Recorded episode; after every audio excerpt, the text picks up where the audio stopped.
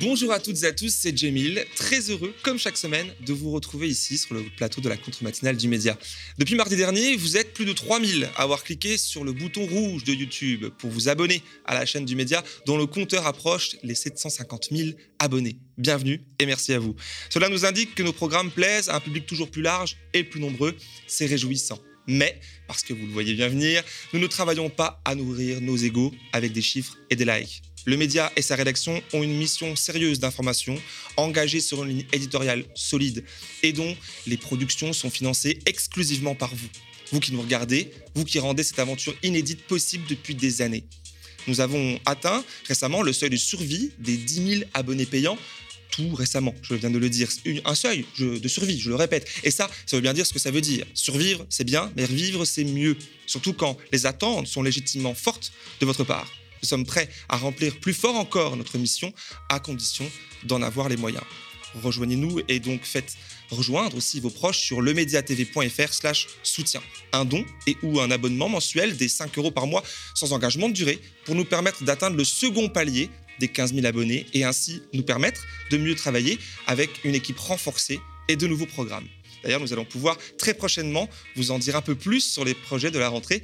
Encore un peu de patience. Nous sommes en direct ce mardi 6 juin 2022. Il est 8h03 et c'est l'heure du numéro 151 de la contre-matinale.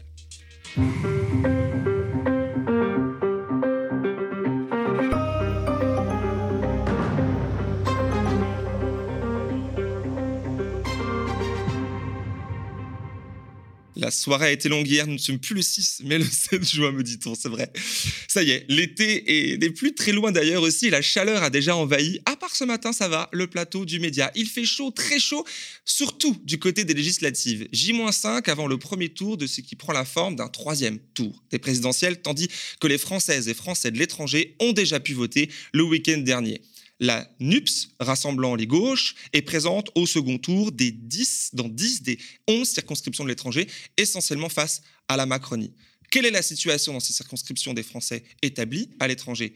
Que peut-on espérer du second tour? Quel lien possible à faire avec le national? On en parlera ce matin avec mon invité Alessio Mota enseignant-chercheur en sciences sociales à Epitech et docteur en sciences politiques à l'Université de Paris 1. Il est le créateur du site mobilisation, au pluriel, .org, où sont publiées des projections sur chacune des circonscriptions pour les législatives. Alessio Mota sera mon invité de la dernière heure en seconde partie d'émission. Avant lui, dans le dans la première partie, pardon, je recevrai Julien, membre de l'OIRCT pour Observatoire international pour la réinstallation des cabines téléphoniques. Fondé début 2021, le collectif grenoblois surfe depuis quelques semaines sur l'effet perçu comme insolite d'avoir installé symboliquement une cabine téléphonique dans un parc à Grenoble une farce en apparence qui vient servir un propos profondément politique. La lutte pour les libertés individuelles et collectives, notamment celle-ci, je cite, de ne pas être pisté, calculé, évalué, flash-codé, QR-codisé. Fin de la citation. Dans un monde en proie à la technologie et au confort moderne qu'elle offre, mais surtout au profit immense qu'elle génère pour quelques-uns, est-ce encore possible de faire autrement? On en parlera avec mon invité. Mais, sans surprise pour les habitués de l'émission, avant de recevoir mes invités aujourd'hui exclusivement par vidéo, place à la traditionnelle revue des unes de presse du jour, c'est l'heure de la titrologie. Le Monde, l'Humanité, Libération, Le Figaro, etc. Nous commençons la titrologie en faisant un tour des unes de nos quotidiens historiques nationaux. Macron promet un changement de méthode, titre ce matin Le Monde. Cela fait penser aux propos tenus par le président réélu sous la Tour Eiffel le 24 avril dernier. Emmanuel Macron se disait alors se sentir obligé de gouverner autrement, que son second mandat ne pouvait être n'être que la suite du premier, avant de nommer Elisabeth Borne première ministre. Elle qui fut sa ministre des Transports, puis de l'écologie, et enfin du travail entre 2017 et 2022 sans doute la mesure la plus écolo d'Emmanuel Macron, un gigantesque recyclage. Recyclage effectué aussi au sein de son gouvernement. Tout le monde l'a commenté. Comment croire alors, le même homme, nous promettre aujourd'hui un changement de méthode quand, en même temps, ses actes démontrent le parfait contraire? Ce serait périlleux que de le croire aveuglément quand, de plus, le président jupitérien a tant été critiqué pour sa pratique verticale du pouvoir. Mais promis, cette fois-ci, il a vraiment changé. Il veut rassembler et gouverner avec vous, avec nous. Et pour le prouver, il a annoncé que la réforme des retraites entrera en vigueur dès l'été 2023, faisant fi des oppositions et du jeu parlementaire. Cette réforme qui est plus que frontalement rejetée par une immense majorité des Français et des syndicats et qui n'est toujours pas justifiée sérieusement sur le plan économique et social. Le changement de méthode façon Macron, on va continuer à chercher et on vous tiendra au courant quand on l'aura trouvé. Dans la jungle des ferries, titre L'Humanité qui met en une une enquête exclusive. Le quotidien, fondé par Jean Jaurès, fait la lumière sur un scandale social anglais datant de mars dernier. 786 marins de la compagnie britannique P&O Ferries avaient été licenciés en trois minutes et remplacés illico par des intérimaires étrangers bien moins payés, bien plus corvéables. Jean-Baptiste Mallet raconte cette histoire de dumping social dans les colonnes de l'UMA sur fond de précarisation volontaire des conditions de travail pour réaliser des économies, mais aussi de concurrence low cost du transport de passagers sur la Manche qui compresse le marché et des méthodes de gangsters pratiquées par la compagnie britannique pour licencier ses salariés et acheter leur silence. Business is business au royaume d'Elizabeth II et de Boris Johnson. Le, le 28 mai pardon, dernier, pendant une manifestation en Irlande du Nord, la police britannique a procédé à l'arrestation de syndicalistes appelant au boycott de P&O. Et pendant ce temps-là, le sultan Ahmed bin Sulayman, PDG de DP World, affirmait, affirmait récemment que ces navires étaient sûrs et que le 17 mars dernier, je cite, la direction de Pin Ferries a réalisé un travail remarquable remarquablement efficace pour ses profits financiers. Il a juste oublié de préciser. Législative, l'inquiétude monte à l'Élysée, titre aujourd'hui quant à lui Le Figaro. Je cite le quotidien de la droite tradie française proche des LR. Face à la progression de la NUPS dans les sondages, le président de la République est sorti de son silence pour dénoncer le programme de Jean-Luc Mélenchon et mobiliser son camp. Fin de citation. En effet, on les a entendus ces derniers jours, et bien fort d'ailleurs, hurler partout au loup.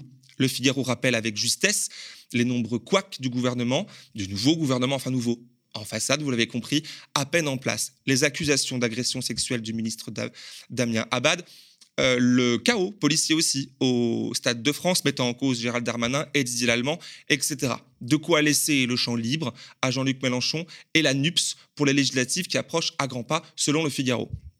Action, réaction, Macron monte au front contre Mélenchon, dénonçant le, pardon, le programme de l'insoumis. Il déclare, je cite, J'ai lu le programme de la NUPS.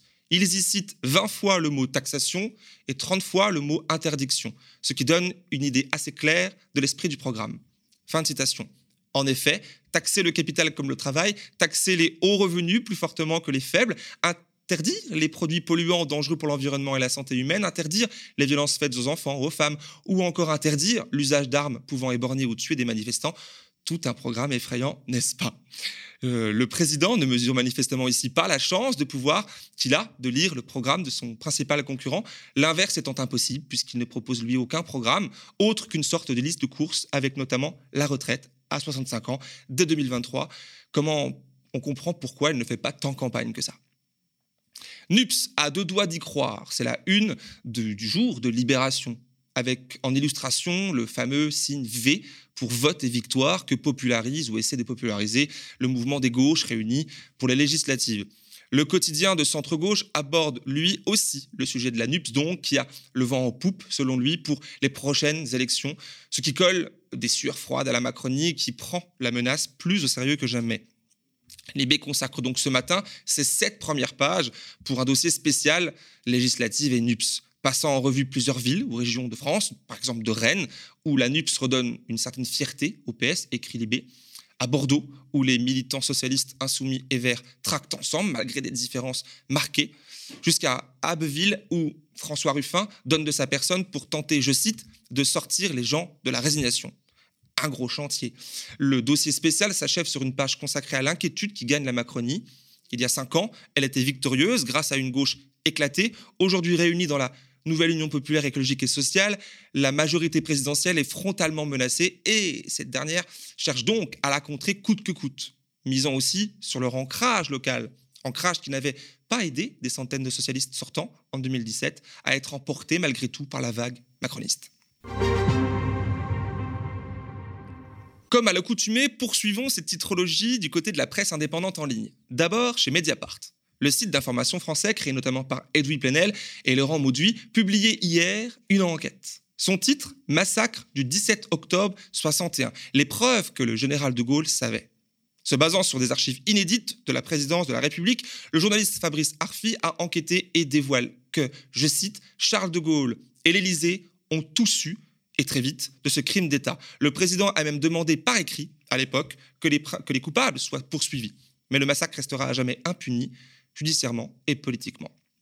Fin de citation. Ce 17 octobre 1961, un couvre-feu raciste est imposé aux, Algériens de Paris qui, ce jour-là, ont décidé de protester pacifiquement. La police, sous ordre du gouvernement et du préfet Maurice Papon, réprimera violemment la manifestation, blessant plusieurs centaines de personnes et, et en en tuant des dizaines. Étranglés, abattus par balles, beaucoup ont même été jetés et noyés dans la Seine par des agents de police. Un rapport du 26 décembre 1961, signé par le préfet Papon, sorte d'ancêtre de l'actuel préfet Didier Lallemand, montre aujourd'hui l'étendue des manipulations policières pour étouffer le scandale à l'époque. Objectif, décrédibiliser chacune des plaintes et témoignages contre la police. Depuis le, depuis le 18 octobre 61, soit le lendemain de ce crime d'État, la préfecture de police maintient la version selon laquelle il n'y aurait eu que trois morts, causés par la violence de la manifestation des Algériens de Paris. Que la police a été irréprochable. Les révélations de Mediapart s'appuyant sur ces archives et avec le travail d'historiens spécialistes de l'Algérie et de ce dramatique événement d'octobre 61 nous délivrent une toute autre version de l'histoire. Heureusement, aujourd'hui, toutes ces pratiques font partie du passé lointain et il n'y a plus de racisme dans la police, plus de violences gratuites dans le maintien de l'ordre et plus aucune répression de manifestations pacifiques en France. Sortons de ce cadre anxiogène pour aller prendre l'air dans le Vercors, loin de la pollution atmosphérique et du stress causé par le bruit de nos centres urbains avec un air de bachoum dans les oreilles pour le trajet. Le seul souci, c'est que nous n'y serons pas seuls et en tête à tête. Pour reporter, Elodie Potente et Estelle Pereira y sont allés en reportage. Le titre Moto et camping-car pourraient bientôt déferler dans le Vercors, titre-t-elle. Dans leur article reportage, elle nous raconte le quotidien des habitants de ce coin, de ce coin de paradis déjà victime d'une pollution sonore importante, qui devrait montrer en puissance. Les journalistes du quotidien de l'écologie en ligne expliquent le projet lancé en 2017 par le conseil départemental de la Drôme d'aménager 17 sites le long des routes du parc naturel pour accueillir jusqu'à 150 000 visiteurs de plus chaque année. 22,3 millions d'euros pour artificialiser 40 000 mètres carrés de terre naturelle, dont 12 000 mètres carrés pour des parkings un projet gigantesque imposé aux habitants, dont un certain nombre s'unit pour protester contre exigeant de réinventer, je les cite, le tourisme, alors que ce sont toujours plus de nombreuses personnes en fait finalement qui viennent sur le site naturel français et créer un flux croissant de touristes et donc de véhicules aussi chaque saison. Retrouvez le reportage d'Elodie Potente et d'Estelle Pereira dans les colonnes de reporters. On termine ce tour chez les Indés avec ce papier écrit par Daphné Deschamps et publié sur le site de Politis, journal fondé par le journaliste altermondialiste Bernard Langlois. Antifascisme, la mémoire de Clément Méric. Neuf années après la mort du militant antifa Clément Méric, tué à 18 ans par des membres de skinhead euh, du groupuscule néo-nazi Troisième Voie, le 5 juin 2013 à Paris, Daphné Deschamps revient sur les manifestations qui ont eu lieu ce week-end dans la capitale. Comment maintenir la mémoire d'un drame au fil des années? C'est la question que la journaliste se pose en ouvrant son article. Un hommage annuel, prenant la forme d'une marche devenue au fil des années une sorte de tradition, venant même renforcer l'unité du milieu antifasciste local. Ce samedi 4 juin, raconte Daphné Deschamps, s'est tenue une journée de discussion, de débats, de concerts et d'expositions organisés à Montreuil, en banlieue parisienne. Des débats dont certains euh, portaient sur le risque toujours plus fort de dissolution des groupes antifa par le gouvernement, comme ce fut le cas de celui de Lyon, dissous le 30 mars dernier par Gérald Darmanin, avant d'obtenir son annulation devant le Conseil d'État en mai dernier. Retrouvez tout l'article en accès libre sur le site de Politis. Voilà pour notre traditionnelle titrologie du jour, comme à chaque fois non exhaustive, surtout du côté bah, des médias indépendants où les articles intéressants, comme je dis à chaque fois, ne manquent pas. Retrouvez par ailleurs les liens des articles cités aujourd'hui en barre de description sous la vidéo YouTube. Vous êtes toujours sur le média en direct pour cette 150e contre-matinale. Nous sommes, euh, il est 8h16, pardon, et c'est le moment de recevoir mon premier invité. Ces dernières semaines, énormément de médias, d'ailleurs très variés, ont fait écho à une nouvelle souvent traitée comme insolite. Une bande de joyeux grenoblois, résistants aux nouvelles technologies, milite pour réintroduire des cabines téléphoniques dans l'espace public. Vu comme ça, depuis 2022, où nos smartphones et, écrans connectés sont presque partout, la chose peut faire sourire. Mais derrière la boutade assumée, il y a un vrai un vrai propos indéniablement politique, notamment la lutte pour, je cite, la liberté de ne pas être pisté, calculé, évalué, flash-codé, etc. C'est le combat de l'OIRCT pour Observatoire international pour la réinstallation des cabines téléphoniques, créé et basé à Grenoble en tout début 2021. Et c'est un comble car aujourd'hui je reçois mon invité grâce à la technologie numérique vidéo par Internet. Ce sera l'objet de ma première question d'ailleurs. Bonjour Julien. Bonjour. Comment allez-vous ce matin? Euh, bah, ça va, c'est un peu tôt, mais tout va bien. c'est vrai, on partage ce moment ensemble. Alors, donc, pour briser la glace un peu et commencer, je vais jouer un peu à l'avocat du diable et vous poser cette question. Êtes-vous un joyeux collectif de technophobes, d'allergiques à la technologie, peut-être même de nostalgiques?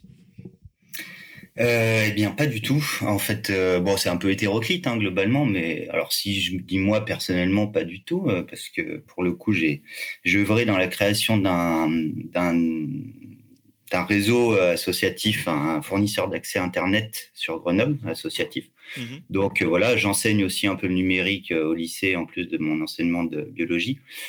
Donc non, non, moi, je n'est pas technophobe. Et puis passéiste, bah, pas vraiment, hein, parce qu'on on insiste toujours là-dessus. Euh, c'est pas réintroduire des cabines parce qu'on aimait bien l'objet, parce que d'ailleurs, il n'était pas très esthétique, hein, pour le dire. Mais voilà, donc la réponse est plutôt non. D'accord. Alors l'histoire raconte hein, que votre action démarre d'un article paru euh, au printemps 2021 dans le journal satirique local Le Postillon. Pouvez-vous rapidement me raconter la jeunesse, nous raconter la jeunesse de, l'aventure finalement? Euh, eh ben alors, moi, pour tout vous dire, j'étais pas au tout départ de l'aventure. Donc, euh, alors les premiers pas ont été plutôt une réflexion justement autour du téléphone portable, du smartphone. Et, euh, et, de là est, est venue l'idée de d'essayer de trouver quelque chose d'un peu symbolique euh, et pas que symbolique parce qu'on voulait faire euh, quelque chose de concret, euh, de remettre euh, en quelque sorte du service public dans l'espace public aussi. Et donc voilà, il y a eu un premier événement qui, qui, qui s'est mis en place sur les hauteurs de Grenoble au Rabot où il reste la, la dernière cabine téléphonique. Alors elle n'est pas en activité, hein, mais il y a encore l'objet. Voilà. Et donc, pardon? Elle est physiquement encore présente, quoi elle, voilà, elle est là. Et donc, il y a eu un petit événement autour de ça euh, euh, pendant, euh, pendant à moitié pendant le confinement, je ne sais plus exactement, sur la fin. Ou, voilà. Mhm. Et, donc, à partir de là, a commencé l'OIRCT. Et après, on a fait quelques petits événements pour, avec une cabine mobile qu'on traînait derrière une chariote pour déplacer de lieu en lieu. Euh, et, et, puis vous êtes passé à l'action en fait assez rapidement puisque bon rappelons quand même parce que là vous parlez d'une cabine téléphonique qui existe encore dans les hauteurs de la ville. Euh, il y a encore pas très longtemps finalement la ville de Grenoble pour citer elle parce que c'est votre ville comptait plus de 400 cabines sur tout le territoire euh, avant de disparaître parce que bah, évidemment les téléphones portables sont passés par là. Et, et, puis du coup avec votre collectif vous êtes vous, êtes mis en action fin mars dernier vous organisez la réinstallation d'une cabine dans un parc public. Alors une cabine un peu symbolique puisqu'elle fonctionne finalement avec un téléphone portable. Vous allez nous expliquer.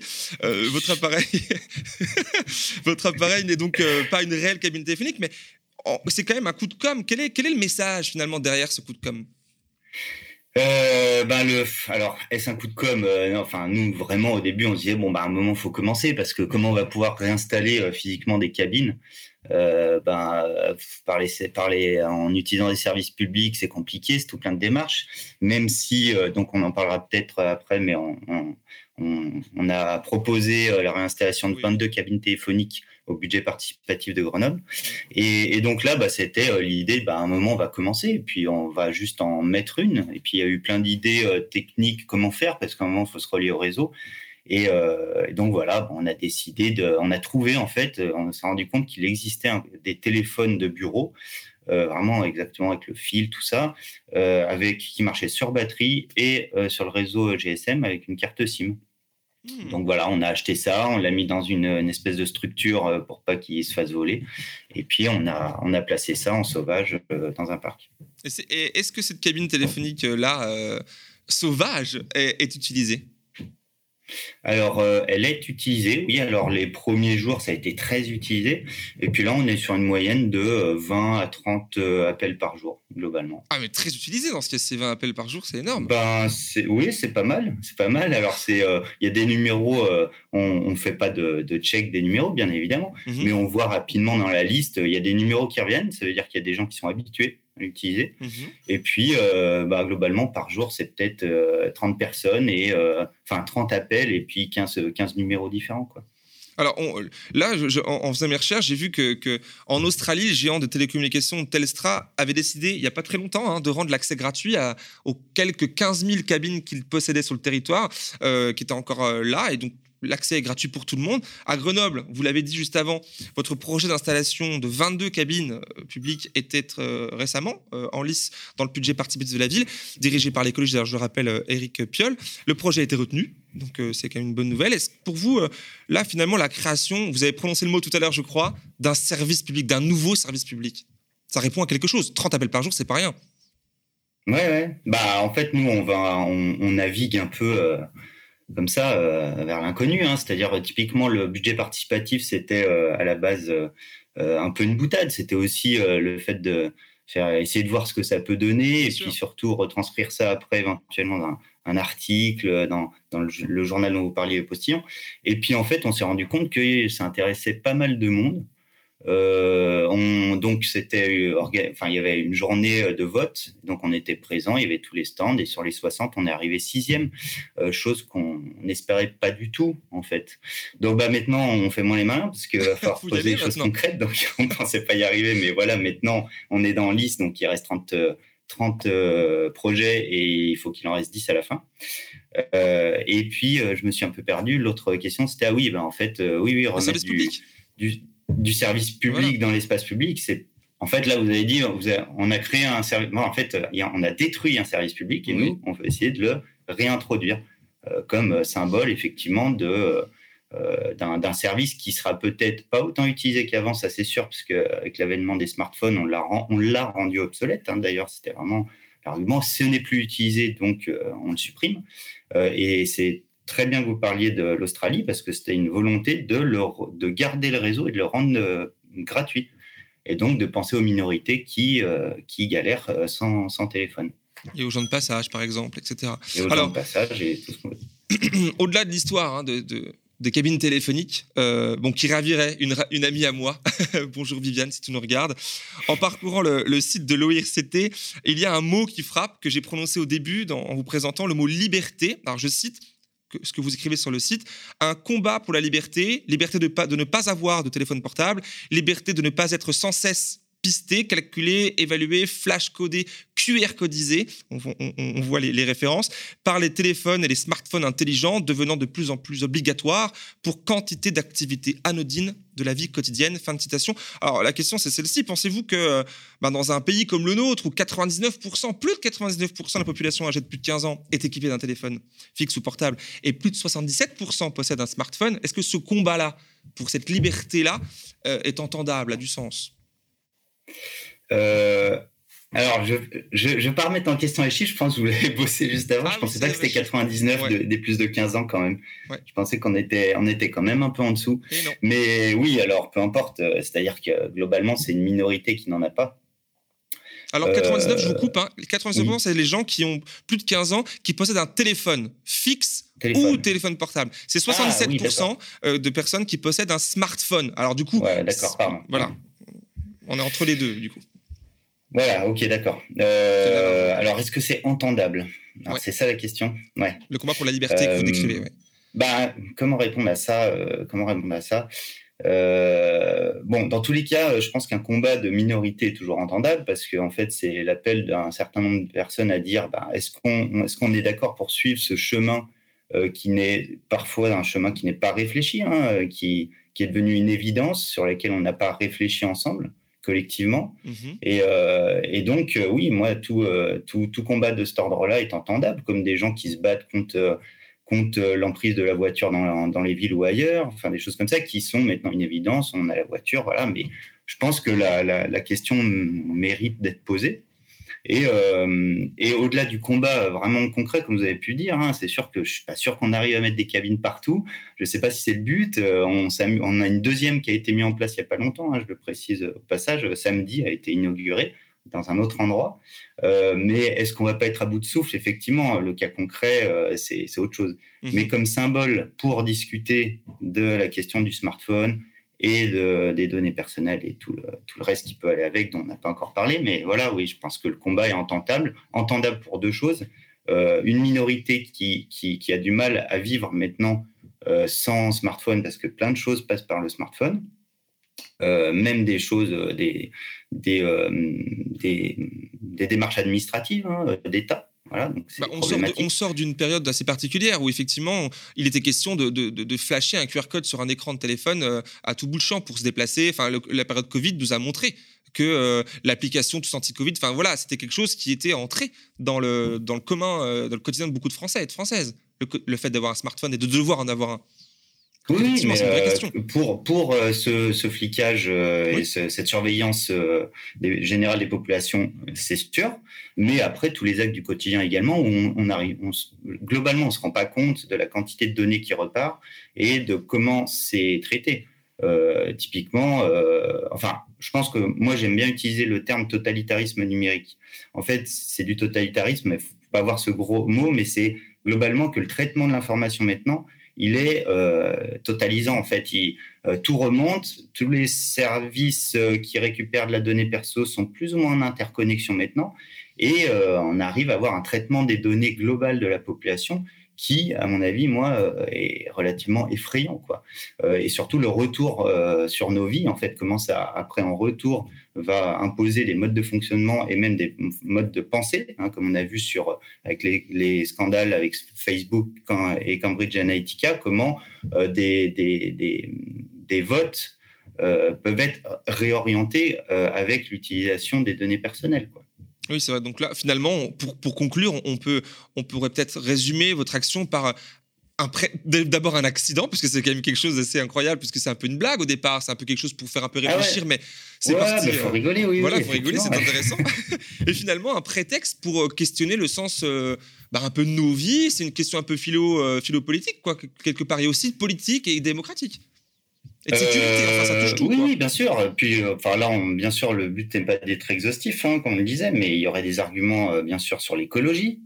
Hein, parce que bien on pas développé, mais voilà, euh, l'utilisation du smartphone, la fabrication des smartphones, des smartphones la vidéo à gogo qui passe sur les maintenant l'usage, la vidéo comme on le fait actuellement là, qui prend une bande passante de dingue et qui fait que 10% de la, la, des rejets de CO2 maintenant euh, planétaires, c'est le numérique. Quoi. Euh, il y a bon, les questions de service public, tout ça, ça a émergé effectivement lors de nos interactions aussi avec plein de gens. Mais, euh, mais euh, alors je sais plus où j'en étais. Mais... vous avez fait une bonne réponse, voilà. Et je pense qu'on a bien compris. En tout cas, merci Julien d'avoir répondu présent à mon invitation ce matin. Eh ben, Merci à vous. Ben, avec grand plaisir. Alors malgré en plus les difficultés hein, techniques et les délais courts, vous avez su euh, être là euh, et c'est tout s'est bien passé. Vous voyez, on avait du mal un peu hier à, essayer avec tout ça. on précise qu'on a utilisé aujourd'hui une technologie euh, libre, c'est ça, voilà, pour se mm. pour se parler. Eh ben, on, a évité, on, a évité Zoom et je suis assez fier de ce petit grain de sable. vous, pouvez, vous pouvez. Merci beaucoup. En tout cas, c'est passionnant et on ne manquera pas de suivre l'actualité de votre collectif. Bonne journée à vous. Hein. Au revoir. Au revoir. On passe à la suite. Comme je le disais en introduction ce week-end, a eu, ce week-end pardon, a eu lieu en avance sur nous en France métropolitaine le premier tour des élections législatives pour les Français établis à l'étranger avec un focus médiatique sur la cinquième circonscription, celle concernant Andorre, Monaco, le Portugal et l'Espagne. Celle où a été investi par Emmanuel Macron en personne un autre Manu, lui aussi ni de gauche ni de gauche. Sans suspense, Manuel Valls a été éliminé dès le premier tour avec 15% des voix exprimées, écrasé par le député LREM sortant, Stéphane Vogetta, 25% des voix, qui campait le rôle du candidat dissident, lui-même devancé par Renaud Lebert, le candidat de la NUPES ou la NUPS, qui récolte, lui, 27% des suffrages.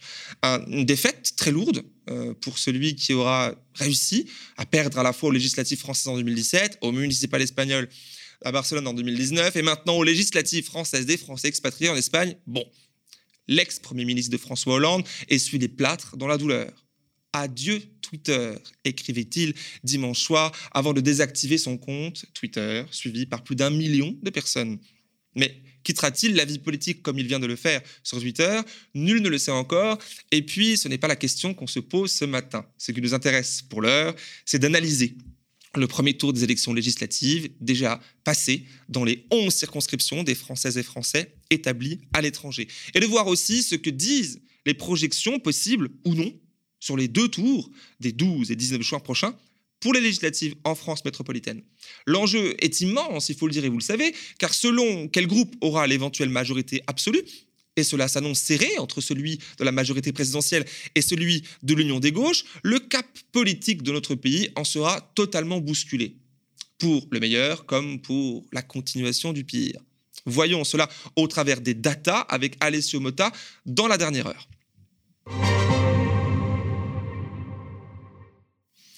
Alors, on me dit qu'il n'y a pas encore mon invité à l'antenne. On va essayer donc euh, de, voir. Ah, je vais le présenter euh, le temps euh, qu'il arrive. Alors, Alessio Motta est chercheur, enseignant-chercheur en sciences sociales à Epitech et docteur en sciences politiques à l'Université de Paris 1. Il est aussi créateur du site, et on va en parler avec lui dans quelques instants, mobilisation au pluriel org. Nous allons en parler avec lui. Il est aussi auteur du livre Anti-manuel, vous allez voir à l'écran, Anti-manuel de sociaux, le ressort de l'action et de l'ordre social. On en parlera à la fin de notre entretien rapidement, aux éditions Bréal, sorti en février dernier. Bonjour Alessio. Je tente, hein, je me dis que je vous vois, mais je ne vous entends pas encore. Bonjour, est-ce que vous m'entendez là? Oui, c'est bon. Bonjour, comment allez-vous? Ça va, il y a eu un. J'ai manqué votre intro là sur la dernière minute parce qu'il y a eu un tout petit souci technique. Mais il n'y a pas de mal. Pour dire que, oui.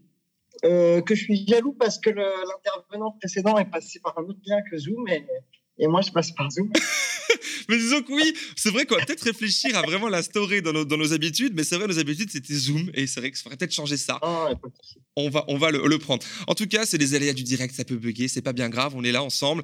Alors, on va commencer notre entretien en, parlant, je vous ai présenté à l'instant, je sais pas si vous avez pu suivre, mais euh, euh, j'ai cité votre site mobilisation au pluriel.org. Est-ce qu'en quelques instants, vous pouvez m'expliquer, nous expliquer la démarche de ce site? Euh, oui, alors le, le site mobilisation.org, c'est un site sur lequel je mets de façon générale les liens sur euh, les recherches que je fais euh, en général sur l'action collective, sur différents thèmes de, de, recherche en sciences sociales sur lesquels je travaille depuis des années. Euh, mais donc j'ai créé en, en avril cette année, donc en avril, mmh une section sur ce site consacrée aux projections législatives. L'idée, c'est quoi? C'est que je me suis dit, des instituts de sondage, euh, depuis des années, font, pas tous, mais font certains des projections euh, pour les législatives, c'est-à-dire qu'ils partent de leur sondage et essayent de voir comment euh, ça se décline au niveau local sur chaque circonscription. pour, pour voir quel serait, en fonction du sondage réalisé, le résultat au niveau de la répartition des sièges dans l'Assemblée nationale. Et ils le font, sauf que d'une, ils le font pas tous. Euh, il y a plusieurs instituts qui le font pas. Et Cluster 17, qui est un institut qui a eu un statut un petit peu particulier dans la campagne passée, qui intéresse beaucoup de gens et qui en même temps est plus récent, ne s'est pas lancé pour le moment dans cette aventure, même si c'est possible qu'il l'envisage à un moment. Euh, vous êtes venu combler finalement cela. Vous êtes venu, vous êtes venu, vous êtes venu compléter finalement et combler ce vide-là. Voilà. Et au niveau de tous les instituts, parce que les instituts le font pour certains, mais ceux qui le font le font de façon non transparente. C'est-à-dire que vous avez un sondage et vous avez une projection à l'Assemblée nationale. Mmh C'est-à-dire qu'ils vous donnent juste euh, le nombre de sièges approximatifs et le sondage, et on ne sait pas ce qui se passe derrière tout ça. Il y a zéro transparence sur quelle circonscription ils mettent gagnant telle partie, etc.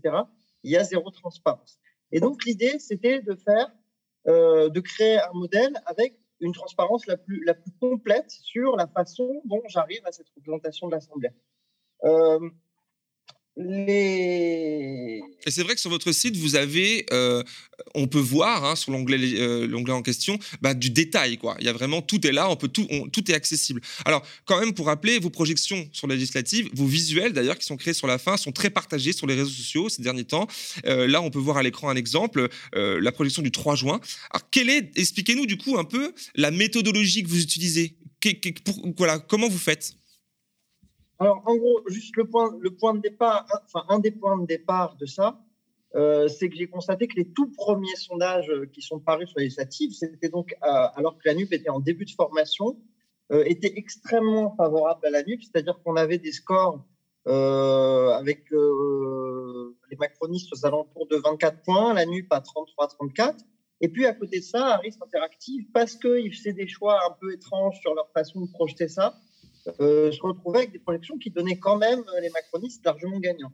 Ça semblait un peu sidérant. Et puis, en fait, c'est lié à des choix qu'ils ont fait au niveau des projections. Ils n'ont pas projeté le scénario réel dans lequel il y avait une union des gauches et pas une union des droites, etc.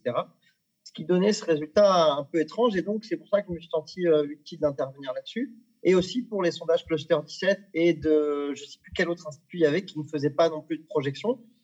Euh, voilà. Alors, le point de départ, comment ça fonctionne ça, Tout ça, ça remonte au 11 avril, euh, au lendemain de l'élection, du premier tour de l'élection présidentielle où en gros, euh, j'ai passé, euh, enfin, j'avais passé quelques jours les jours précédents à étudier euh, la façon dont les voix se, sont déplacées d'un candidat vers un autre mhm. entre la législative 2000, la présidentielle 2017 et les législatives 2017.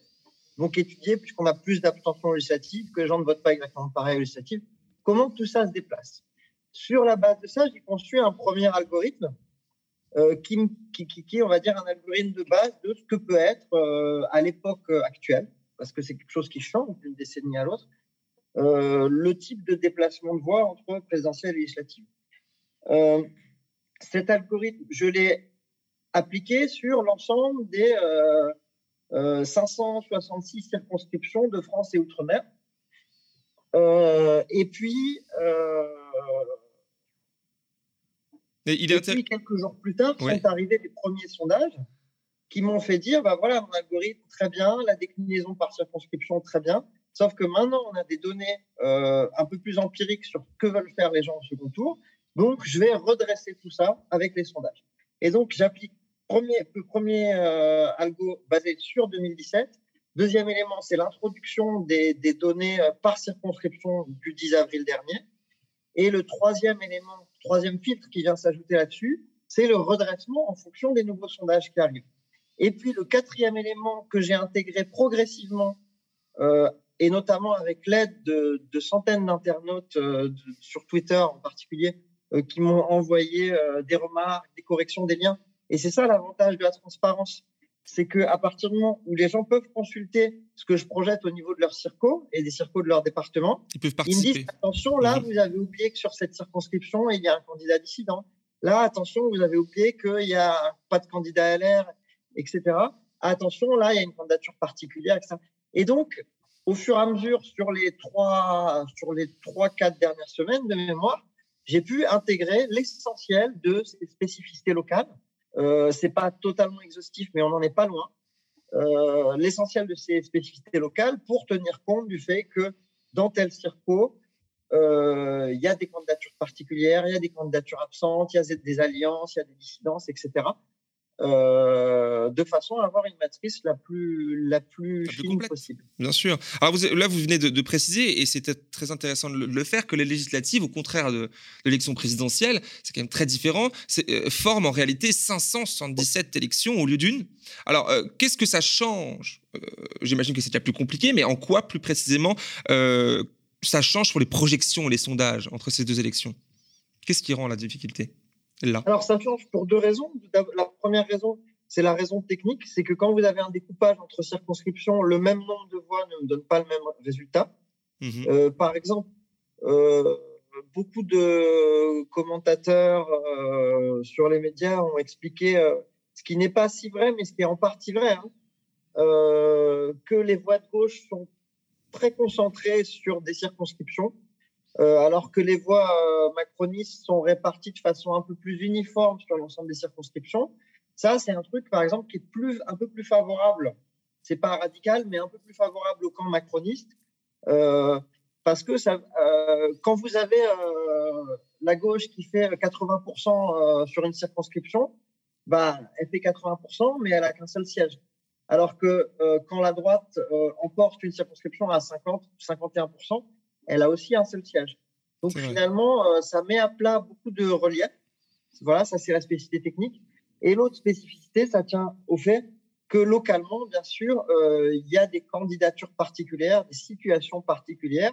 Il y a certaines circonscriptions où même si la circonscription vote plutôt pour tel candidat à la présidentielle, on a un, élu local qui est là depuis très longtemps, etc., qui pèse quelque chose dans, la façon de voter des gens. On a les spécificités locales. Bien sûr. Alors du coup, vous avez pu travailler sur ces questions-là, comme on l'a dit tout à l'heure. Les Français de l'étranger, comme je l'ai répété, euh, ont déjà voté en amont, nous, déjà, de la semaine dernière, le week-end dernier. Euh, selon vos, études sur la question, quelle est la situation générale euh, rapidement sur ces, sur ces résultats. Et deuxième question, en comparaison avec les, projections et les sondages faits en amont, notamment les, vos projections à vous, quelles leçons vous avez pu en tirer avec les premiers résultats? Alors, pour être franc, j'en tire quasiment aucune leçon pour une raison simple, c'est que moi, euh, je vous ai parlé moi tout à l'heure de 566 circonscriptions pour une raison simple, c'est que euh, j'ai tenu compte dans mes projections nationales des circonscriptions de l'étranger, mais je n'ai pas travaillé, il y a 11 circonscriptions de l'étranger, je n'ai pas travaillé les projections en détail sur ces 11 circonscriptions, c'est les seules sur lesquelles je n'ai pas fait, parce qu'on est, et, et, et ce n'est pas démenti par les faits, ça, ça se vérifie, sur des taux d'abstention euh, d'environ 80-85%. Et pour moi, une circonscription dans laquelle il y a 15-20% de participation seulement, c'est une circonscription dans laquelle c'est très, très, très hasardeux euh, de faire des projections et encore plus hasardeux de vouloir en tirer des conclusions sur l'ensemble. Je peux faire, je vais vous faire quelques commentaires dessus, mais en gardant à l'esprit que ça ne veut pas dire énormément de choses euh, sur ce qui va se passer euh, pour la suite. C'est pas. Voilà. Euh, alors, ce que je peux vous dire, c'est que euh, au niveau des circonscriptions de l'étranger, euh, avant, elles étaient plutôt réparties entre la gauche et la droite jusqu'à 2017. En 2017, les macronistes ont raflé euh, la quasi-totalité, l'essentiel. là, on est en route pour qu'il se repasse à peu près la même chose. C'est-à-dire que il est vraisemblable que sur les 11 circonscriptions, il y en a 8 ou 9 qui seront pour le camp, Macron, qu'il y en ait et a priori, il y en aura une, éventuellement deux, euh, qui passera à nu. Et puis, il y en a une qui est pour l'UDI. Euh, tout ça est assez stable au niveau de la répartition. Par contre, au niveau euh, des scores, quand même, on voit une évolution. C'est que globalement, la gauche, par rapport à il y a 5 ans, a augmenté de 5-10 points selon les circonscriptions. Et le camp macroniste, qui, qui l'avait emporté très, très largement il y a 5 ans, a descendu d'autant à peu près. Donc, euh, il y a une gauche qui augmente, bon, bah, l'effet d'alliance et puis l'effet de sortie euh, du quinquennat Macron, etc. Et les macronistes descendent. Mais ils devraient quand même avoir à peu près autant de circonscriptions euh, mmh qu'il y a cinq ans. il faut voir que tout ça ne permet pas de visualiser, de tirer des conclusions sur ce qui pourrait se passer au national. D'abord parce que la participation, je vous l'ai dit, pour les législatives à l'étranger, c'est très réduit, très, très, très réduit. Bien sûr. Et, la sociologie est différente aussi. Euh, l'image euh, du président Macron et de sa politique euh, à l'étranger est différente de ce qu'elle est en France. C'est-à-dire que en France, il y a cinq ans, Macron passait auprès d'une partie de la population assez importante pour un homme de gauche, on va dire en partie de gauche. Aujourd'hui, c'est beaucoup moins le cas, je vous apprends rien. À l'étranger, il a réussi davantage. Ça ne veut pas dire qu'il a réussi totalement, mais il a réussi davantage à conserver euh, euh, cette image puisque sa communication à l'étranger euh, en fait quelqu'un de plus de gauche, plus écolo, etc. dans quelle mesure tout ça joue sur les comportements des Français de l'étranger? Est-ce qu'ils suivent activement les médias locaux, les médias français, ou est-ce qu'ils utilisent le relais des médias du pays dans lequel ils se situent? Ça dépend lesquels. Je ne peux pas vous donner une réponse générale à ça.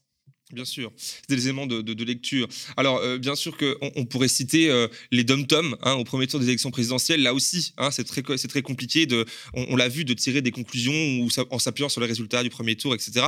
Vous, vous avez plus longuement travaillé, par contre, sur le cas de la Polynésie française. Alors, les dom-tom, en général, il y en a certains sur lesquels on pourrait tirer des conclusions. C'est-à-dire voir que, euh, Mélenchon, que Mélenchon a été très haut, que Macron mmh a été très fort. Pour certains dom-tom, avec des pincettes, on peut en tirer euh, des conclusions. Euh, la Polynésie, qui est le seul, euh, la seule région d'outre-mer qui a voté déjà, c'est quand même une des plus compliquées et une des plus éloignées, sans doute, de la vie politique nationale française. donc, c'est très compliqué. je vais vous présenter la situation en quelques instants quand même. Il y a des choses à voir. globalement, c'est une circonscription qui vote plutôt soit à droite, soit pour le camp macroniste. D'ailleurs, on n'a pas eu de surprise sur la première circonscription. globalement, on a des choses qui correspondent euh, à, pas grand, à très peu de choses près à ce que j'avais pu projeter sur les toutes dernières projections, avec euh, donc une première circonscription qui, est, qui semble acquise au camp macroniste, avec toujours en ayant en tête que si elle est acquise au camp macroniste, ça ne veut pas dire que les gens sont spécialement macronistes. C'est lié à des rapports, des rapports de force politiques locaux, vu que les préoccupations et discussions politiques qui se situent là-bas sont très différentes euh, des questions politiques qui dominent en métropole.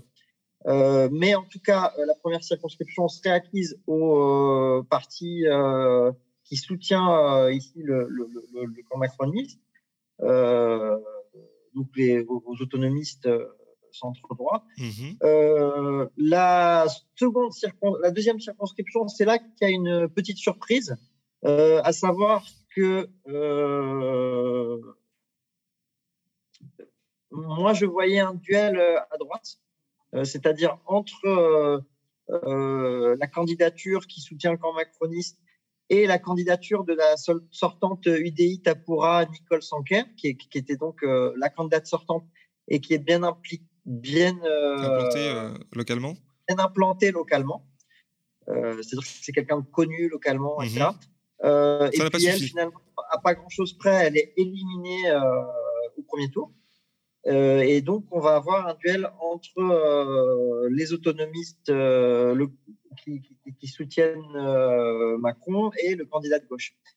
et puis, sur la troisième circonscription, on a à peu près ce qui était imaginable, à savoir que le candidat indépendantiste de gauche qui, qui se range du côté plutôt de la NUP, si on le ramène au niveau national, euh, est en tête, euh, est en position de peut-être l'emporter, mais c'est très incertain, ça va être serré. Alors justement, c'est intéressant parce que là, vous dites si on rapproche du national, et là, c'est ce qu'on va faire, parce que euh, là, au, niveau national, fin avril, dans le média AOC, là, vous posez la question en grand, législative, la gauche peut-elle prendre le pouvoir? Bon, la question est encore entière. Alors, euh, pour peut-être première question, selon vous, est-ce que vous avez déjà, vu que c'était en avril, un peu un début de, réponse en vous basant sur ce qui se passe, les dynamiques que vous pouvez, vous pouvez, euh, euh, comment dire, observer? Et seconde partie de question, parce qu'au national, il y a quand même toute une série de circonscriptions où la situation est intéressante, voire inédite, incertaine. Par exemple, hein, citer deux, deux, trois exemples. Dans la septième de Paris, où le ministre LREM Clément Beaune est en difficulté, lui, face à Caroline Mérassi, euh, candidate LFI NUPS, dans la huitième du Val d'Oise aussi, où la NUPS risque de prendre la place d'un député ex-PS passé entre, temps chez LREM, euh, en place depuis 2007, lui. Il y a aussi pas mal d'exemples qui illustrent du coup la difficulté de se projeter euh, sur le choix possible des électeurs, comme vous l'avez expliqué assez longuement. Alors, quelle lecture vous faites de tout ça finalement, le lien avec la nationale, les dynamiques possibles alors, euh, le papier que j'avais fait dans l'AOC, euh, la gauche peut-elle prendre le pouvoir? Attention, c'est un papier que j'avais fait au moment où j'avais conçu la matrice, mais avant, le, avant que les premiers sondages n'arrivent. Tout à fait. Et donc, à, au moment où j'ai écrit ce papier, je ne croyais absolument pas que la gauche pouvait décrocher la majorité de l'Assemblée. Euh, quand j'écrivais la gauche peut-elle prendre le pouvoir, c'est parce que j'envisageais, et c'est toujours une possibilité, très sérieusement la possibilité qu'on se retrouve avec une Assemblée sans majorité. Et donc, la question à gauche peut-elle prendre le pouvoir à l'époque, c'était euh, comment la gauche peut réussir à prendre du pouvoir dans une assemblée où personne n'a la majorité. Là, la situation a évolué, c'est-à-dire que les, sondages laissent penser que la victoire, la majorité de gauche est une possibilité euh, plausible, euh, plus que plausible, c'est une des principales possibilités. donc voilà, ce qu'on peut en tirer. Alors, sur le lien avec la Polynésie, euh, moi, il y a un petit truc qui m'intéresse, c'est de constater que la sortante euh, qui siège avec l'UDI au niveau de l'Assemblée nationale euh, a été déboulonnée, ce qui est quand même une petite surprise. est-ce qu'il va se passer la même chose au niveau national? C'est-à-dire, est-ce que beaucoup de sortants, les républicains ou UDI, vont se faire éliminer? Je pense que c'est quelque chose qui va peser, mais il y a encore de l'incertitude là-dessus. Sur le national, donc, on, va s'appuyer davantage sur euh, les projections que, que j'ai pu faire à l'appui des sondages. Mmh Et effectivement, il y a beaucoup de circonscriptions sur lesquelles il va y avoir des surprises.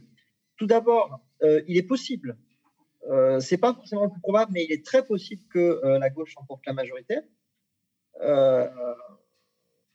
et même dans le cas contraire, il va y avoir des choses qui vont basculer, parce que même si Macron continue à maintenir une majorité, euh, il y a beaucoup d'endroits dans lesquels ça ne va pas être dans les mêmes circonscriptions qu'il va l'emporter. C'est-à-dire qu'il peut conserver une majorité en perdant énormément de circonscriptions de gauche et en regagnant des circonscriptions à droite. Euh, et, donc, on voit beaucoup de circonscriptions dans lesquelles, si on se fie à la fois au sondage, à ce qui s'est passé le 10 avril dernier, etc., euh, des circonscriptions qui ont été largement gagnées par la Macronie il y a cinq ans, et qui ont des fortes chances de basculer à gauche. Donc, en fait, beaucoup de sortants euh, macronistes qui vont pas être renouvelés. Euh, c'est ce qu'on voit notamment euh, assez clairement. Ça risque de se passer dans, dans, le sud de la France, notamment en Occitanie. Il y a beaucoup de circonscriptions qui ont été gagnées par le camp Macron et qui devraient passer à gauche. globalement, dans la moitié sud de la France, il y en a énormément. Dans la moitié nord, un peu plus de stabilité, même si euh, les grandes villes sont parties pour voter beaucoup plus euh, à, gauche. Vous m'avez parlé du cas euh, de la septième circonscription de Paris, oui. où donc, le Clément Beaune serait en danger. Alors moi, c'est une des circonscriptions ce que j'avais pu voir dans les, projections que, que, que j'ai faites sur la base de toutes ces données, c'était effectivement ça. C'est-à-dire que je voyais je voyais, euh, excusez-moi, on en parle parce qu'il y a eu un sondage qui est paru hier sur cette circonscription et euh, les projections que j'avais que j'avais correspondent euh, à, à, deux points près à ce qu'annonce ce sondage. Alors, ce qu'annonce, ça peut encore bouger, bien sûr, Tout mais à fait, correspond à deux points près à ce qui est dit dans ce sondage, à savoir au niveau des rapports de force au premier tour et aussi au niveau du second tour où on voit que c'est serré, mais euh, il semblerait que ce soit plutôt le candidat NUP, donc euh, la candidate, pardon, Caroline Mécari, euh, qui l'emporte face au ministre sortant Clément Beaune. Alors à l'instant, vous, parliez des, républicains et c'est vrai que c'est intéressant de voir que euh, bah, qui, misent en fait eux aussi, un peu comme les socialistes euh, sortant en 2017, sur leur ancrage euh, local pour sauver les meubles un petit peu, puisque on a, ça fait quand même un petit moment qu'on voit que les deux, les, deux partis, donc les, le PS et les, LR, bah, s'effondrent un petit peu au profit de, de, de, de nouveaux blocs nationaux. Alors rapidement, en quelques mots, quelle est la particularité finalement des LR dans cette euh, élection-là Et qu'est-ce qu'ils risquent? Ils risquent vraiment de disparaître au profit de la Macronie? Alors, euh, pour moi, c'est une des choses les plus incertaines, les LR. Mmh Mais je peux affirmer une chose, je pense sans trop risquer de me tromper, c'est qu'ils vont être déçus. Euh, parce que les LR comptent beaucoup sur la vieille idée de la prime au sort euh, de l'ancrage local, etc. Euh, la primo sortant, on va dire que ça existe, mais c'est plus quelque chose d'aussi fort qu'avant. L'ancrage local, idem. Pour une raison simple, euh, c'est que sur les dernières années, les élections législatives ont tendance à se nationaliser. Tout à fait. C'est-à-dire qu'autant il y a quelques décennies précédentes, on votait très fortement pour le candidat local ancré, etc. Autant plus les années passent, on l'a vu un peu en 2012, on l'a vu beaucoup en 2017, et il est fort possible qu'on le voit encore un peu plus cette année. Plus euh, les gens, euh, les électeurs, pour leur grande majorité finalement, euh, ne connaissent pas spécialement leur barre locale parce qu'ils ne sont pas impliqués dans la vie politique locale, la plupart des électeurs,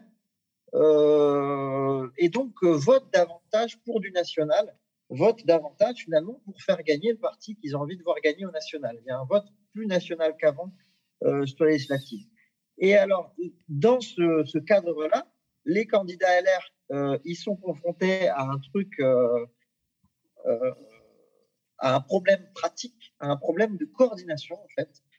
c'est qu'énormément d'électeurs de droite votent pour le camp macroniste maintenant, très clairement. Mmh euh, alors maintenant, imaginez que vous êtes dans une circonscription euh, où il y a un député LR sortant qui est un peu connu localement. Vous êtes un électeur de droite. Mettons-nous à la place d'un électeur de droite. Ça va être difficile pour nous, mais on va essayer. on vous écoute. Un électeur de droite, imaginez que vous êtes dans une circonscription où il y a un député LR sortant. Il est où le vote utile pour vous? Est-ce que le vote utile, c'est de voter pour le camp macroniste, qui est euh, celui qui, est le, camp de droite qui, a priori, euh, euh, a le plus de chances de gagner les élections? Ou est-ce que c'est de voter pour le candidat LR local? Qui est sortant, effectivement. Et de quel côté le vote utile? Sortant, pardon. Il y, a, il y a une grosse incertitude. Et quand vous vous trouvez face à cette incertitude, qu'est-ce qui risque de se passer? Il risque de se passer que dans beaucoup de circonscriptions avec des candidats LR sortants, euh, les voix des électeurs de droite vont se répartir de façon variable, de façon un peu aléatoire, entre les deux, entre le candidat Renaissance et le candidat LR.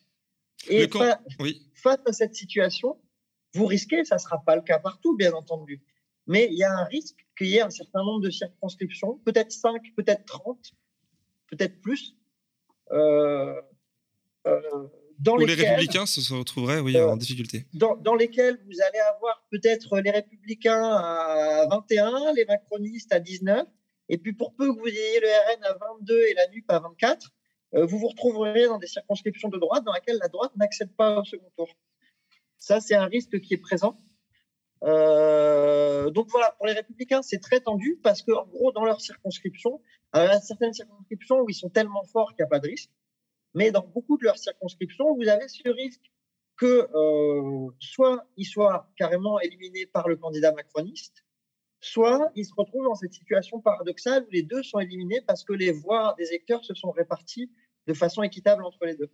Et dans, dans, le, dans, la particularité ben, assez, assez courante, on imagine, on l'a vu déjà à l'étranger, euh, dans la circonscription d'étranger, où euh, ensemble, hein, qui, qui, regroupe euh, notamment les républicains avec le, avec le modem, etc. Enfin, pardon, les macronistes avec le modem, etc.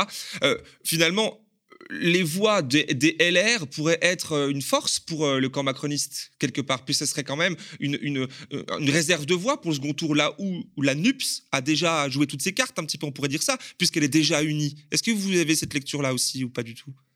Alors, je vous l'ai dit, la, distinction LR euh, ensemble, euh, ça peut leur faire perdre des, circonscriptions au premier tour. Pour les mais bien entendu, c'est une force pour le second tour. Tout pour eux, c'est une force puisque ça constitue une réserve de voix. Euh, il ne faut pas surévaluer cette force non plus, parce que tous les électeurs LR ne sont pas prêts à voter pour le candidat macroniste. dans les sondages de report des voix, on a des choses qui qui sont de l'ordre de. Euh, alors, j'ai plus tout en tête, euh, c'est dans la. Mais je crois entre quelque chose qui est de l'ordre de 50 à 70% euh, C'est-à-dire que. C'est conséquent quand même. On, peut avoir un bon tiers, c'est incertain, et puis il se peut que, que ce tiers se réduise le jour où on vote vraiment. Mais mhm. c'est possible qu'il y ait un bon, un bon gros tiers d'électeurs LR qui finalement n'aillent pas soutenir les macronistes. Euh, mais c'est quand même une réserve de voix importante. Euh, euh, dans l'autre sens, il ne faut pas sous-estimer non plus les réserves de voix euh, à gauche, puisque tout d'abord, la gauche, sur les deuxièmes tours, bénéficie plutôt d'un bonus venant des abstentionnistes du premier tour, puisque c'est il y a une partie des gens qui votent qu'à un, seul des deux tours. Hein. c'est assez aléatoire. Il ne faut pas croire que tous ceux qui votent au premier votent au second, etc.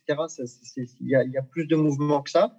Et globalement, les abstentionnistes du premier tour voteraient un peu plus pour la NUP. Euh, il y a euh, aussi un meilleur euh, report venant des, électeurs RN. C'est-à-dire que si on fie aux données qu'on a sur les reports de voix, les électeurs RN, quand leur candidat est éliminé au second tour, pour quelque chose comme la moitié d'entre eux ou un peu plus s'abstiendraient. on en aurait entre 5 et 20% qui se reporteraient vers Renaissance.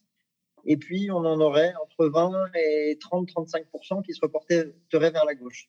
Donc, on a des, reports un peu plus favorables qui viennent du RN, un peu plus favorables des abstentionnistes et des autres camps, le point fort euh, pour le second tour de, des macronistes, effectivement, c'est la réserve euh, LR. Bien sûr.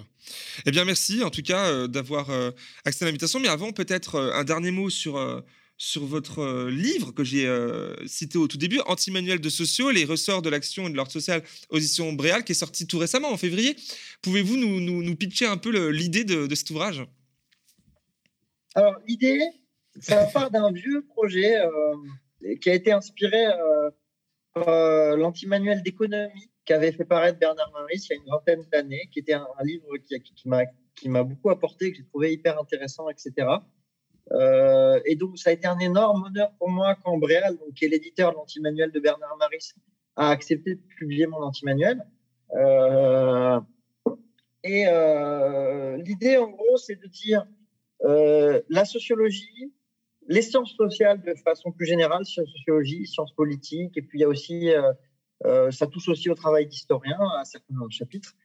donc les sciences sociales ont beaucoup à apporter euh, aux citoyens en termes de compréhension du monde qui les entoure, de leur vie quotidienne, euh, mais aussi des ressorts de ce qui fait qu'on accepte le pouvoir, qu'on se révolte, qu'on se révolte pas, etc.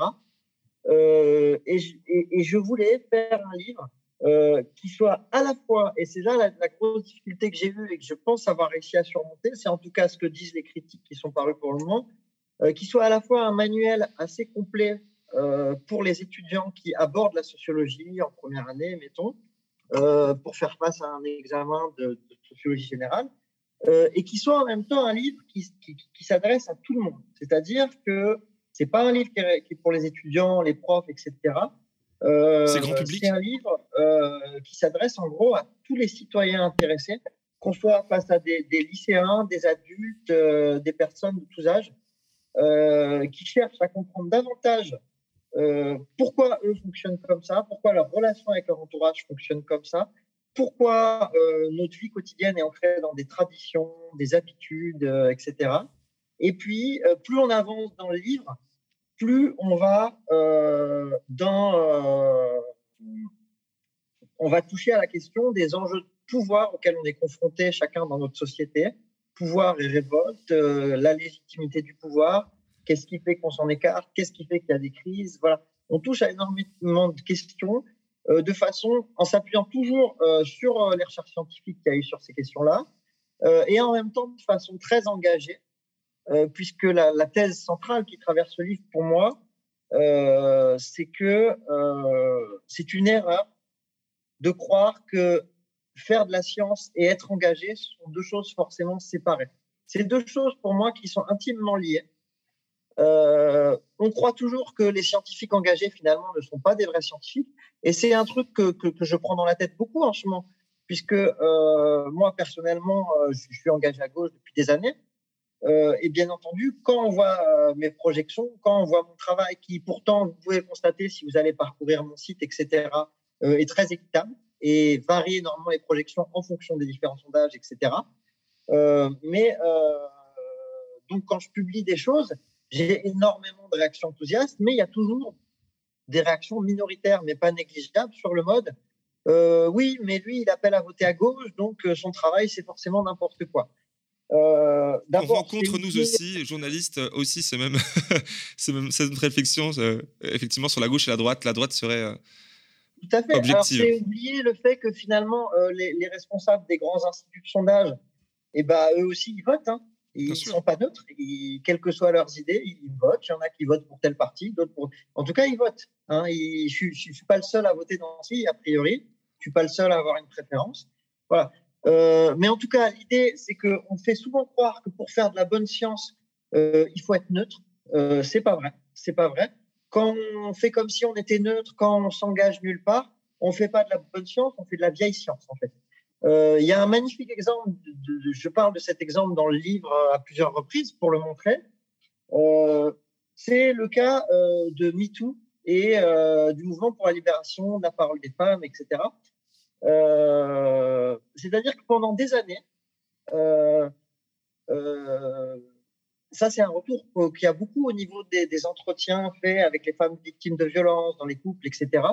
Pendant des années, par exemple, les psychologues du couple et toute une série de professions médicales ou euh, paramédicales, postmédicales, etc. quand ils étaient confrontés à des situations de violence sexuelle, réagissaient de façon, on va dire, minimaliste. Par exemple, vous aviez une femme qui, face à un psychologue du couple, euh, se plaignait euh, qu'il euh, y avait des rapports qui lui étaient. qu'elle avait beaucoup de pression sur elle pour les rapports sexuels, etc. souvent, la réponse, le plus souvent, la réponse des psychologues du couple dans, ces situations était d'essayer de bâtir un équilibre entre les deux en disant que le mari devait être un peu plus compréhensif et qu'en même temps, la femme devait faire un effort pour l'harmonie érotique du couple, etc. Euh, le genre de réponse qui aujourd'hui nous paraît un peu daté. Mais c'est le genre de réponse qu'avaient les personnes qui consultaient jusqu'à il y a très peu de temps. Et, encore une partie d'entre elles les ont, même si c'est en train de diminuer. Euh, Vous voulez dire par là finalement que... A, euh, changé cette donne. C'est-à-dire que euh, le mouvement MeToo a conduit des gens qui exercent des professions psy ou médicales à se rendre compte que ce n'était pas une réponse adaptée. Et à s'engager finalement dans un sens comme dans l'autre. Pardon? Et à s'engager finalement dans un sens euh, et, à devenir des, des, des, des, médecins engagés. C'est là que vous voulez dire finalement, que ça n'empêche pas. Voilà, ça, veut dire quoi? Ça veut dire qu'un mouvement qui est un mouvement militant, le mouvement MeToo, ce n'est pas un mouvement destiné à la science, c'est un mouvement militant destiné au grand public. Un mouvement qui est un mouvement militant a fait évoluer les conditions de pratique de discipline scientifique. Eh bien, on voit, ça veut dire qu'en fait, si euh, on va dire, les médecins euh, plus engagés, les psys plus, euh, plus, engagés sur ces questions de violence avaient été entendus davantage avant, et eh ben finalement, on aurait accéléré le ce progrès dans les disciplines psy et médicales. C'est un très bon exemple, en tout cas. Oui, pardon, je vous coupe parce que c'est pas vrai qu'être neutre, c'est être un meilleur scientifique. C'est vrai, c'est un très bon exemple qu'on retrouvera du coup dans, dans votre euh, livre euh, que je rappelle euh, être intitulé Anti-manuel de sociaux, les ressorts de l'action et de l'ordre social aux éditions Bréal. bah merci beaucoup à, Alessio Mota d'avoir accepté l'invitation ce matin. C'était un vrai plaisir. Merci à vous. Puisque c'était ah ben, à bientôt, bien sûr. C'était un échange fort instructif et intéressant qu'on aura l'occasion de redévelopper ensemble. Alors, je rappelle pour finir que vous êtes euh, enseignant-chercheur en sciences sociales à Epitech et docteur en sciences politiques à Paris 1, et ainsi créateur aussi euh, du site mobilisationpluriel.org. Très bonne journée à l'essai et à très bientôt. Merci, au revoir. Au revoir.